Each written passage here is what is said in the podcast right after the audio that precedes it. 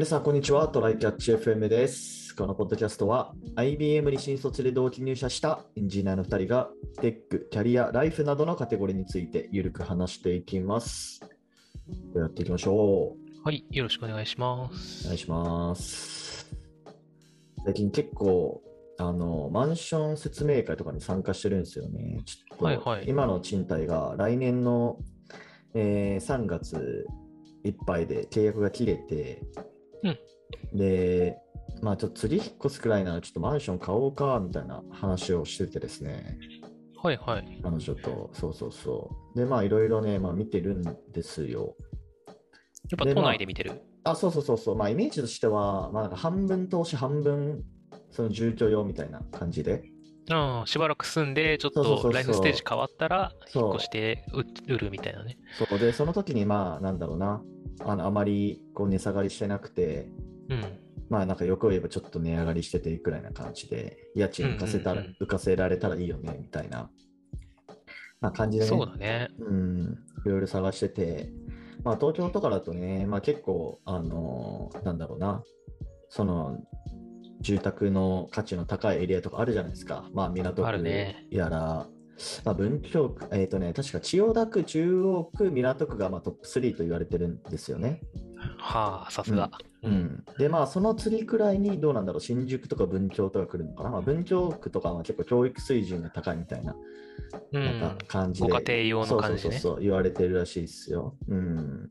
なるほど。まあ、あと、まあ、無難なの、無難なのっていうかわかんないけど、その湾岸エリアとか結構人気ですよね。あの、豊洲とか勝どきとかそのあたり。まあ、それはあタワマンとか結構立ってて、まあ、タワマンっだねて、まあ、その、なんだろうな、俺もちょっと調べる前とか、なんか単純になんかその眺望が良くて人気なのかなとかっていう、ざっくりとしたイメージを持ってたけど、うんやっぱりやっぱタワマンって資産価値の面から見てもなんか結構いいらしく、まあ、そもそもなんか同じこうタワマンの中に。こう、ね、何千世帯とか入ってるわけじゃないですか。はい。で、まあ、そこでこう取引がめちゃめちゃあるんだよね。うん。あ取引というかその売買がめちゃめちゃされてるわけだよね、一つのタワマンの中でも。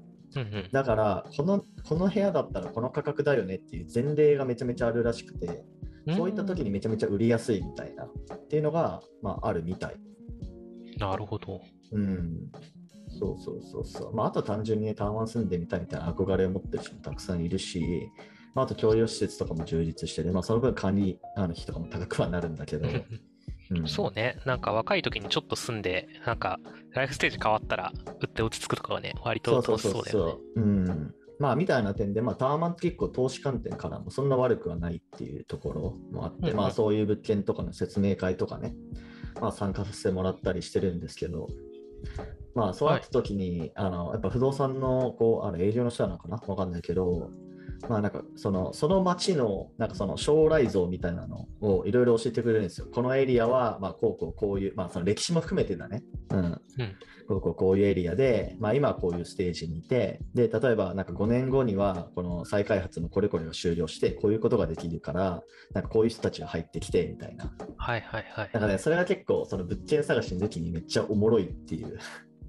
ね、なんか再開発系の話とかね、あの、こういうリニアが通りますとか、ここに百貨店ができますとか、いろんな話聞けて面白いよね。そうそうそうそう。で、この間聞いたのは、まあその、えー勝どき豊洲エリアのタワマンのうん。説明会で、まあね、今人気なのはね、あれですよね、晴海フラッグっていう、あの、選手村跡地のところ。はあはあはあ。うん。へえ、そうなんだ。そうそうそうそう、あそこがね、めちゃめちゃ世帯数あるらしく、何千とかかな。うーん。人気ポインントは何なの？ト安いんじゃない？単純に。物件価格が割安なんじゃない？確かあそこって。うん。なるほどね。そうそうそうそう。でもね、あそこね、ちょっと聞いた感じだと、なんか、え、豊洲、じゃあ、勝どき駅から徒歩ね、15分とか20分とかなんだよね。ああ、都内でね、あの、都内にお住まいじゃない方は分かりづらいかもしれないんだけど、え、徒歩10分で、あちょっと遠いかって言われる。そうそうそうそう。で、でもね、なんかその、なんだっけ、B、B、BTF えなんか、なんかそんなアルファベット3文字のなんかシャトルバスみたいなのがなんか走りバックトゥザフューチャーしか出てこないよ。バックトゥザフューチャーだ。バックトゥザフューチャーだ。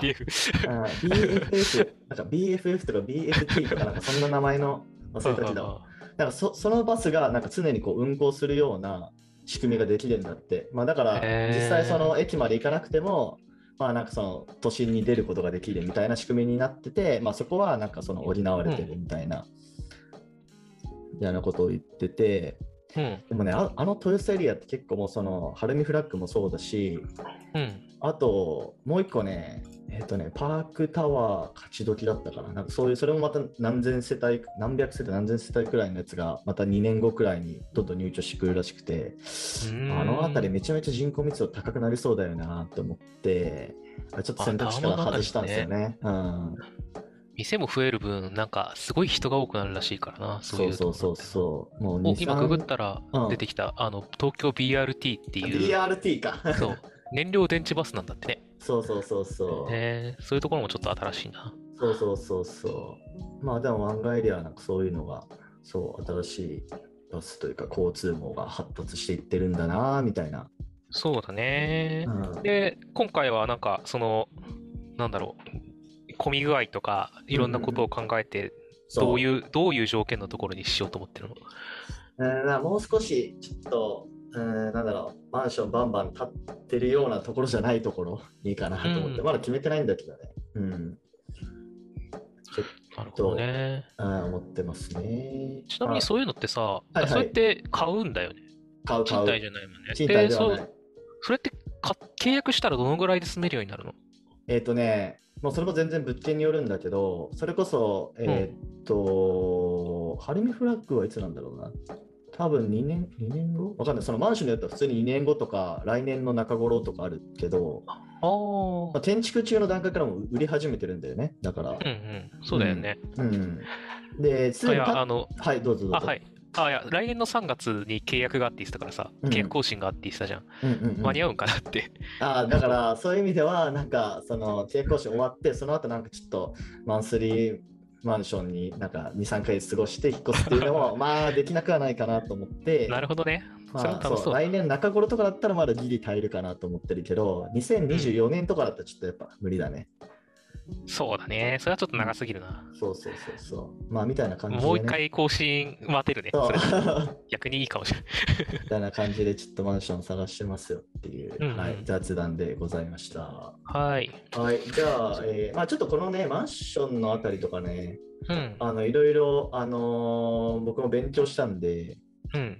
でまあ、これからちょっとマンションを買う人もいるんじゃないのかなと思うので、まあ、ちょっとこのあたり、また今度本題とかでもね、なんかいろいろこういう探し方をして、こういう決め方をしたみたいなのを話せたらいいなと。そうだね。荒さ気になる問題だよ、これ。そうそうそうそう。うんはい。はい。ということで。はい、本題なんですが、今回、あの、ちょっとまたワーケーション話、今までもたまに会ってたんだけど、えっと、今回ちょっと、えっと、あの、状況が微妙に違うというか、うんはいはいあの、職場の人たちとワーケーションに行ってきました、みたいなのがあったので、はい、お話をしようと思います。チームワーケーションだ。そうだね。まあ、うんチームの人、あの、最初はね、あの、うちのチーム、メイン、えっと、社員、正社員が5人ぐらいだったから、はいあの、それ全員来れそうだったんだけど、まあ、なんやかんや2人来れなくて、はい。うちの3人プラス別のチームの人が2人来てくれて、5人で。行って、ただ別にその、同じホテルに泊まるとか、エアビーで同じ家に泊まるとかではなくて、結構、うんうんおのおの好き勝手にいいなるほど良さげなところに泊まって、コワーキングスペースに集まったりとか、そういうことあいいね。それめっちゃいいわ。マジ自由。完全に自由。えな感じでやってて、はいはいそう。で、ちょっと一回だけ、あの、海沿いの、で、ちょっと働いてみたいよね、みたいな。海が見えうんうんうんるコワーキングスペース借りようぜ、っつって、まあ、ギリ海が見えるぐらいのところ、ホテルの、いちょっとリゾートホテルの1階のコワーキングスペースみたいなとこ借りてはい。やってみたりとかして、えでテラスちょっと出てみようぜ、っつって、テラス出たら爆暑くて、もう太陽光が本当にやばくて、あー、そうなんだ。そう、数分でバッグが発熱し始めたので、すぐ実際岡に戻ったんだけど、あーなんか、あの、そねその辺も含めて、あ結構ね、楽しかったですね。で、なるほど。結構さ、やっぱりリモートが多いんだよね。で、普段リモートでやってる人もそのうち一人来てくれて、だから、うんうんあの、なんか久しぶりにその人と複数日、あのなるほどね。ワーケーションだけど、そのフェイス2フェイスができるっていうね。なんかちょっと面白いね。そうそう、なんかうんリモートがワークが多い人にとっては逆に、なんか face to face 毎日やるの久しぶりだな、みたいな感じになるよ。っていうのが、まず一つちょっと、まあ、いい点っちゃいい点なのと、なんか、まあ、い気分が変わるよね。いろんなコワーキングスペース別に使おうと思えば使えるし、はいあの、会議多い日だから今日はホテル引きこもりますみたいなこともできるし、うん。あとは、あの、なんだろうな、なんか、あ結構仕事はしてたんだけど、なんか、いろんな問題も、なんか仕事の問題もね、その中でお起きたので、あの別に沖縄がどうとかじゃなくて、はい。あの、ワーケーション関係なく起きた問題に対処するために夜まで仕事をしてはしてたんだけど、うん。あの、やっぱり、そのご当地のものを毎日、あの、食べ物とかは楽しめるんでね。まあそうだよね。そう、結構いろんなもん食べれた。あの、ヤギ料理とか食べて、沖縄のヤギ？ヤギ。沖縄ヤギ食べれるんですよ。ああ、それ知らなかったとかソーキそばは、ソーキそば、沖縄そば系は多分4杯ぐらい食ったし、なんかね、ちょっとこ昼飯とか困ったらすぐそういうの食ってたから、なるほど。うん、いろんな、なんか沖縄の名前の、なんか、これは知らん名前のもんだなってものを結構いっぱい食ったし、あと、あの、僕は土日2回分いたから、うん。そこそこ、なんかドライブとかでいろいろ行ったりとかできた。あ、じゃあ2週間いたってことかな？僕は金曜仕事をしながら移動しながらで、はいはいはい。沖縄に着いて、うん、で、えっと、土日遊んで、うん月から金まで仕事して、土日うんうん遊んで、で、その後ひあの平日、火曜ぐらいに帰ったんだよね。なるほどなるほど。あ10日ぐらいいたかな、多うん分。うんうんで、そうすると、まあ結構土日2回遊べるから、うんうん割と良い。そうだね。で、土日1回だけいたメンバー、あの、みんな来た日、帰る日、ちょいちょいバラバラ1日ずれぐらいでバラバラだったんだけど あの、土日 1, 週分しかいなかったメンバーは、ちょっと土日1回だと、あれもこれも行かなきゃって気分になるから、土日2回欲しいって言ってた。そうだね。うんうんうん。まあでもね、やっぱり、その、なんだろうな、ご飯を食べるみたいなところを平日に結構やれるし、まあそれ夜行きたいところ、そう、夜行けるところとかね、国際通りとか別に夜でも結構空いてるから、うんうんまあ、そういうところに行きたいんだったら、別に平日のうちにできる。で、休日が休日じゃないとできないことをやるっていうのができる。まあ、これは金沢ワーケーションの回、あの、気になる人は過去回を見てほしいんだけど、あ、聞いてほしいんだけど、その時にも言ってたようなことだね。うん。うーん、なるほど。場所としては、ワーケーションとしては、はい。あ、ごめん、場所、場所としてはどのあたりにいたの、場所はね、えっと、うん基本那覇。那覇のあ中心部に近いとこ。じゃあもう、ね、いろいろ交通網とかもあるし、空港にも近いようなところな。そうだね。うんうんうん基本は電車とか、まあちょっとバスとかでなんとかなる。あの、日差しが強すぎてレンタサイクルはちょっと借りる気になれなかったけど。あ、そうなんだ。なるほど、であとはなんだろうな、タイムズカーシェアも少し前にあの全然借りれないって話はしたけど、まあ、うんうん。空港は近いから空港で借りれるのと、あのね、短時間だと割と借りれたりする。夜の、あの、夜の8時から、8時から4時間みたいなよくわからん時間だったら結構借りれたりするので。それで友達と当てもなくドライブをして、あの、ふとたどり着いたところに、あの、かけ、天然かけ流し温泉があって、おお、沖縄の温泉だっつって入って帰ってくるみたいなことをしてた。なるほどね。はい。まあ、そんなねことが割と、まあ、他の、もともと知ってる人と行くからできる？で、仕事も一緒にできるし、みたいなので、結構チームワーケーションみたいなやつ、あの、仲がいいチームやったらやってみるのはありかもしれないですね。確かに確かに。なるほど。えー結局、えーっと、滞在したのがまあ1.5週間くらいになるのかな？そうだね。で、それでコストとしてはどんなもんだったんですか？飛行機は、まあ正直 LCC 乗れるから、はいはいで、平日で大丈夫な人は平日でいいし、早めに予約しとけば、まあ、あの、沖縄ね、なんかお盆過ぎたからか安かった。1万ちょいとかで。片片道そうなんだ1万ちょいえーで行けた。福岡に帰るより安くねっていう、あ、僕地元福岡なんだけどね。で、で、えっと、なんだ、ホテルはね、本当に日とかによるんだけど、ちゃんうんとうん予約しとけば、3000円から5000円って感じかあなーいいっすね、いいっすね。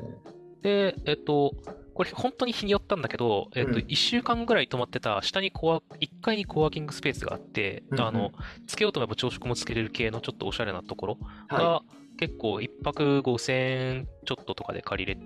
あの、うん泊まれたりしてたんで、なるほどね。時期によると思うんだけど、結構そういうので泊まるっていうのはできたから、素晴らしい。いくらぐらいだ？まあ、1日4、5千ぐらいで泊まってた。別にコワーキングスペースついてないようなホテルだったら、そこそこ結構綺麗なとこでも、なんか3、4千で借りれたりししてたので、その時期、8月後半。なるほどね。は、その1日あたりそんぐらいだと思ってくださいっていう感じ。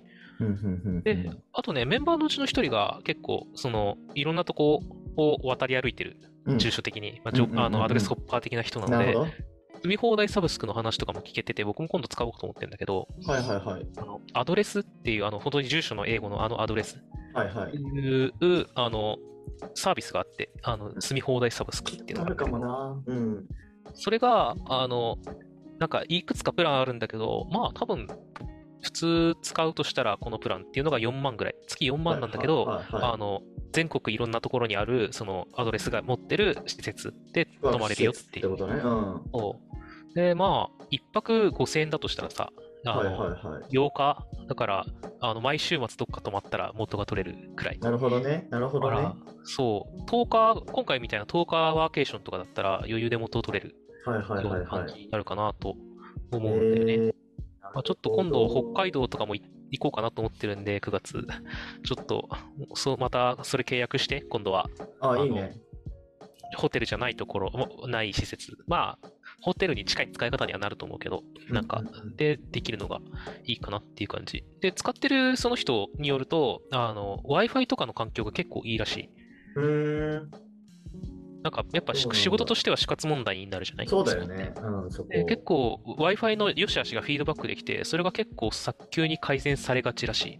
はいはいはいはい。なんか Wi-Fi が結構まともな施設が多いらしくて、あの、うん仕事であんまり困らないって言ってた。うんうん。だから、ちょっと僕も使ってみようかなと思ってます。面白そう。はい。ありがとうございます。まあ、いいっすね。なんか最近結構やっぱ田舎とかでもさ、田舎っていうか地方とかでもさ、うん。コワーキングスペース付きホテルとかあるから、なんか、あるねワーケーションしやすいよね。俺も沖縄行った時そういう系のホテルで、本当あの、1日あたり、1泊あたり3000円とかで過ごせて、うん。なんか前より全然ハードルがね、低くなってる気がする。そうだね。うん今回僕らはさっき言ったように、一人ずつ泊まってるから4、5千とかかかってるけど、宮地みたいにね、なんか二人で泊まったりしたら、結構寄りやすくなるし、そうそうそうそう。うんあとはまあ、エアビーとかいい施設があったら、借りていたら、みんなで泊ま泊まって安くみたいなのができるんじゃないかな。はい、ありがとうございます。じゃあ、終わりましょうか。はい。はい。では、こんな感じでですね、週2回のペースで配信しているので、Apple Podcast もしくは Spotify でお聞きの方はぜひフォローレビューお願いします。えーでは、今回も聞いていただきありがとうございました。ありがとうございました。またね。